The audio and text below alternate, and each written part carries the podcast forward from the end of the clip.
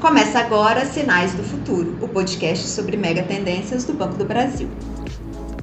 Bom dia, boa tarde, boa noite para você que nos escuta e que também já ouviu alguns termos como inteligência artificial, robotização, automação, tudo faz parte desse dicionário do mundo digital. E a gente vai entender isso melhor juntos por aqui. Eu sou a Tamara, da área de inteligência de mercado do Banco do Brasil. E o tema da nossa conversa é o estudo de mega tendências, que é um dos formadores da estratégia das grandes empresas. E aqui, como sempre, dividindo essa bancada comigo, está a Juliana, né, Ju? Olá, eu sou Juliana, especialista em comunicação estratégica, e para nos apresentar essa nova realidade, torná-la mais compreensível, hoje a gente vai contar com a presença do nosso especialista Tiago Varela, assessor da área de estratégia do Banco do Brasil, que está sempre por dentro das tendências do futuro. E aí, Tiago, vamos esclarecer para o nosso ouvinte. Conta para gente o que é um estudo de mega tendências. Oi, pessoal. Bom, a Juliana já falou, né? Eu sou o Thiago, assessor da área de estratégia do Banco do Brasil. E no estudo de megatendências, nós buscamos identificar os grandes movimentos do ambiente externo que podem impactar a estratégia e os negócios da empresa. Esses movimentos normalmente estão associados ao surgimento de novas tecnologias, mudanças na economia, na sociedade, e a nossa missão aqui é produzir um estudo que identifique quais desses movimentos são mais relevantes e tem maior potencial de impacto, né, considerando o contexto né, e as características das, da empresa.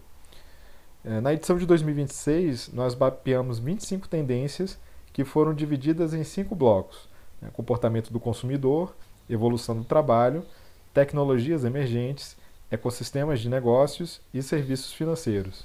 É isso aí, Tiago. Para a gente construir né, uma estratégia, a gente precisa saber onde que a gente está, né? onde que a gente se situa, quais são as forças que estão moldando essa arena que a gente está incluído. E hoje a nossa pauta desse episódio é um desses blocos que você falou. Conta pra gente qual é, Ju. Olha só, hoje a gente vai falar sobre tecnologias emergentes e a perspectiva é a consolidação do ambiente digital como principal plataforma para o relacionamento e a comercialização de produtos e serviços. É, para variar, mais uma vez, muitas novidades, né? E como já dizia mais um pensador que eu não sei quem é, a única certeza continua sendo a mudança. E para a gente se localizar aí melhor, né? A gente vai para o nosso querido quadro Tô maluca na minha tese? Isso, a gente tem a participação hoje de um ouvinte que trouxe um sinal de futuro muito legal lá da capital federal, Brasília, é o Wanderson. Olá pessoal, eu sou o Wanderson Della Pedra da Digov e o sinal que eu vejo é que o advento da tecnologia 5G é uma realidade que já está começando a mudar a forma de integrar o mundo. O surgimento da pandemia em 2020 foi um marco que só fez acelerar essa tendência, na minha visão. As tecnologias voltadas à integração de sistemas do contexto de cidades inteligentes vão exigir soluções financeiras que sejam capazes de atender a esse tipo de necessidade. Em uma realidade de sistemas interconectados de inteligência artificial, a geração de soluções financeiras deve ser sensível a uma lógica de inovação, de integração e também de agilidade. Eu vejo que uma nova revolução tecnológica está se aproximando e, como todas as outras que já ocorreram até aqui, o sistema financeiro poderá aproveitar as inúmeras oportunidades que ela ainda trará. Obrigado e um abraço. E agora eu pergunto para o nosso convidado, Tiago, o Wanderson, ele tá maluco na tese dele? Não, Tamara, não tá não. O Wanderson ele trouxe uma coisa muito importante na, na, na fala dele, que foi a questão da tecnologia 5G. Né? E, e, ela realmente é a tecnologia que vai revolucionar né, o, o, mundo e o mercado e a maneira como as pessoas é, se relacionam com a tecnologia. É, então a gente já vê nos países onde o 5G já foi implantado, como na China, na Coreia do Sul, que com a chegada dessas redes você habilita uma série de tecnologias ou, ou permite algumas coisas se tornem mais comuns, né, porque elas dependem muito dessa melhoria da conectividade. Então, como o Wanderson falou, a gente vai ver realmente o, conceito de inteligência crescendo, até chegar à ideia realmente de uma cidade inteligente, conectada, né, onde a infraestrutura se conecta né, com, com os dispositivos, com os veículos, né, e, e a gente consegue então gerar mais informação e tomar decisões melhores a partir de toda essa rede que foi criada. É, uma coisa importante também que, essa, que o 5G vai permitir é a gente ver a automação como algo mais convencional. Né? Então, é, a gente vai ter mais empresas usando, né, aplicando automação com mais intensidade, né, que não é uma, algo novo, a gente já sabe, já existe há muito tempo na, nas grandes indústrias, mas com a chegada também dessa melhor conectividade, é, empresas menores e até as pessoas no seu dia a dia, nas suas residências, vão poder usar a automação com mais frequência. Né? É, em casa, as pessoas vão poder usar automação para, por exemplo, automatizar a iluminação, é, usar comandos de voz né, para se comunicar com os aparelhos domésticos, né? coisa que a gente já tem hoje, mas que com uma tecnologia melhor você pode usar é, em mais dispositivos, né? mais do que a gente tem hoje, porque o 5G vai, vai permitir isso, né? essas múltiplas conexões. Uma coisa também que a gente vai ver muito né, é a questão dos robôs sendo mais utilizados. Né? Então a indústria tende a usar mais robôs para diferentes funções. E no nosso dia a dia, por exemplo, a gente vai começar a ver robôs fazendo entregas, né? já tem experiências nesse sentido lá nos Estados Unidos, né? a Domino's Pizzaria já está testando veículos autônomos, né? robozinhos, para fazer entregas. O iFood também está fazendo experiências aqui no Brasil nesse sentido. Então a gente vai começar a ver também robôs atuando mais no nosso dia a dia, porque ele vai ter uma infraestrutura apropriada que vai permitir né, que eles se tornem algo comum. Então é isso, né, Tiago? São os robôs liberando a gente de atividades repetitivas para fazer coisas mais humanas. E vocês aí, ouvintes, estão vendo essas mudanças perto de onde vocês estão? Se estão, manda um e-mail pra gente para direl.dime, D-I-M-M-E, arroba bb.com.br. E, gente, olha só, o que estava rolando lá em 2006 no mundo virtual. Tá cansado dessa vida? Fique frio, tem outra. Bom, com direito a dinheiro, viagens maravilhosas, romance, sexo, tudo de bom. Só tem um detalhe, é tudo virtual. Prepare-se para entrar num universo paralelo. É um mundo que nós podemos editar da forma que a gente quer. Que dá para você criar casa, ter carro, fazer de tudo.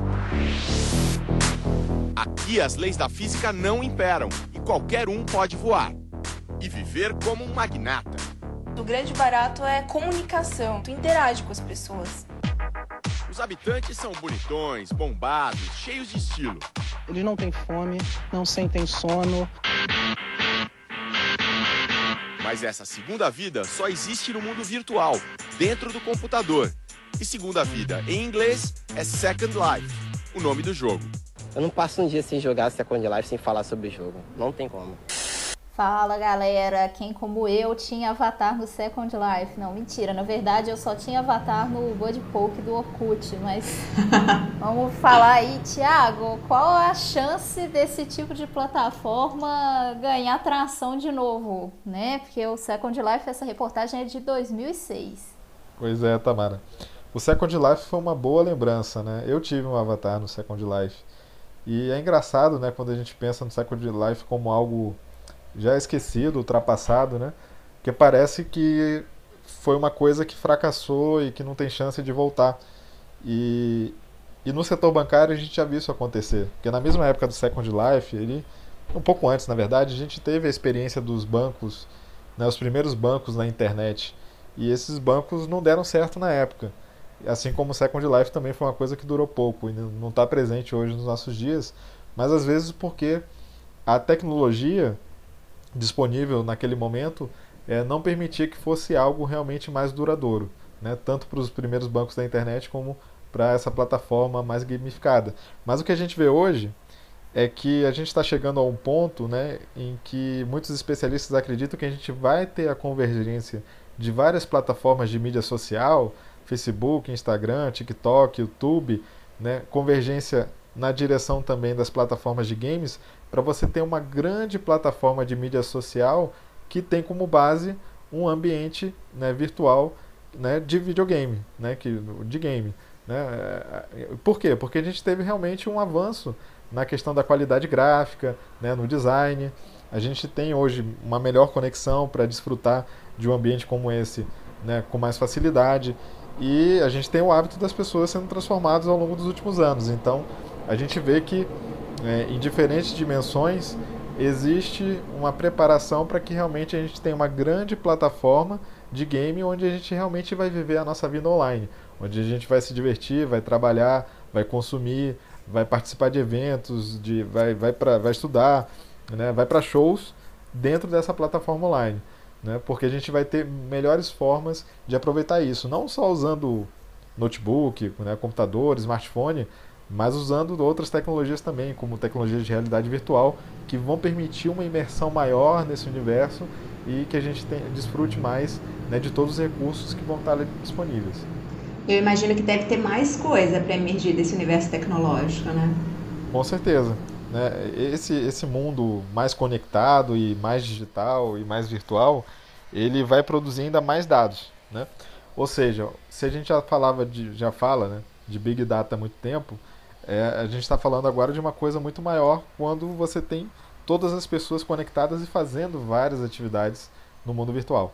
Então, isso vai permitir a ascensão né, de plataformas para automação né, de aplicação de inteligência artificial e análise de dados, já que a gente vai estar trabalhando com volumes muito maiores e provavelmente a gente não vai conseguir acompanhar isso só aumentando a infraestrutura e, e, e formando mais pessoas para trabalhar com isso, porque a gente sabe que hoje já existe uma lacuna, imagina é, num mundo como esse. Então, é, a tendência agora é que a gente tenha plataformas, principalmente oferecidas pelas Big Techs, como a Amazon, Microsoft, até o próprio Facebook, né, a Apple, eles vão dar é, ferramentas para que as pessoas realmente possam usar, aplicar inteligência artificial e análise de dados no seu dia a dia de maneira muito mais simples.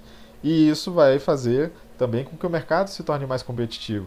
Porque se a gente pensar, hoje essas tecnologias são acessíveis para as grandes empresas que têm capacidade de fazer investimento, de contratar profissionais né, e pagar uma remuneração alta para que eles estejam à disposição ali para fazer esse trabalho. Então, isso tende a, essa barreira ela tende a desaparecer porque a gente vai ter essas grandes plataformas né, oferecendo esses serviços e tornando eles mais acessíveis.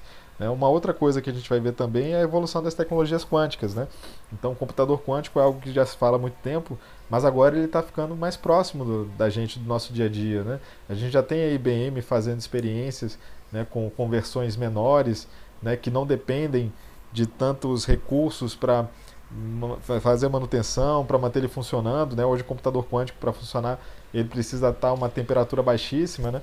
Então, a gente já tem experiências para tornar o computador algo presente no nosso ambiente, assim como a gente tem os computadores comuns, os notebooks, né? Então, nos próximos cinco anos a gente deve ter uma presença maior dessas tecnologias quânticas e como elas aumentam é, a capacidade de processamento, é, né, a gente vai ter aí uma mudança bastante significativa na maneira como a gente armazena dados, como a gente analisa dados e como a gente resolve problemas complexos que hoje a computação tradicional ainda não dá conta. Obrigada, Thiago. É isso, o futuro está aqui. Tem muita coisa para a gente pensar e para a gente ver por aí ainda. Esse foi só um dos sinais que nós capturamos. Falou e disse, Ju, tem muito mais coisa pela frente, por isso não perca os próximos episódios. E se você gostou desse conteúdo, compartilha com seus amigos, compartilha com os avatares do Second Life, enfim. Nos próximos episódios nós vamos ter mais participações, mais coleguinhas aí para entender qual será o nosso futuro nesse cenário aí que está mudando bastante, que mistura um pouco de real, de virtual, de, de Second Life, enfim, muitos universos aí. Até mais. Peraí, que ainda tem um recadinho do futuro. Roda aí. Você já pensou em curtir seus momentos de lazer e descanso no nosso encantador condomínio virtual? São lotes a partir de 50 mil metros quadrados virtuais dentro da nossa plataforma Quarta Dimensão e você pode escolher onde seu avatar vai morar. Temos diversos castelos, vulcões, vales e rios e até uma cidade inteira nas nuvens. Passe na nossa lojinha e veja nossas opções de personalização do seu espaço. Venha conhecer mais esse empreendimento. Avatares, equipamentos e roupas não inclusos. Para longos acessos em realidade virtual, seu médico deverá ser consultado. Aqui no programa Sinais do Futuro, você é sempre o primeiro a saber de tudo. Muito obrigada pela audiência e até a próxima. Este podcast foi produzido por funcionários do Banco do Brasil. Apresentação: Douglas Lisboa, Juliana Coelho e Tamara Batista. Convidado especial: Tiago Varela. Participação: Vanderson Silva. Roteiro: Juliana Coelho e Tamara Batista. Edição: Igor Lima.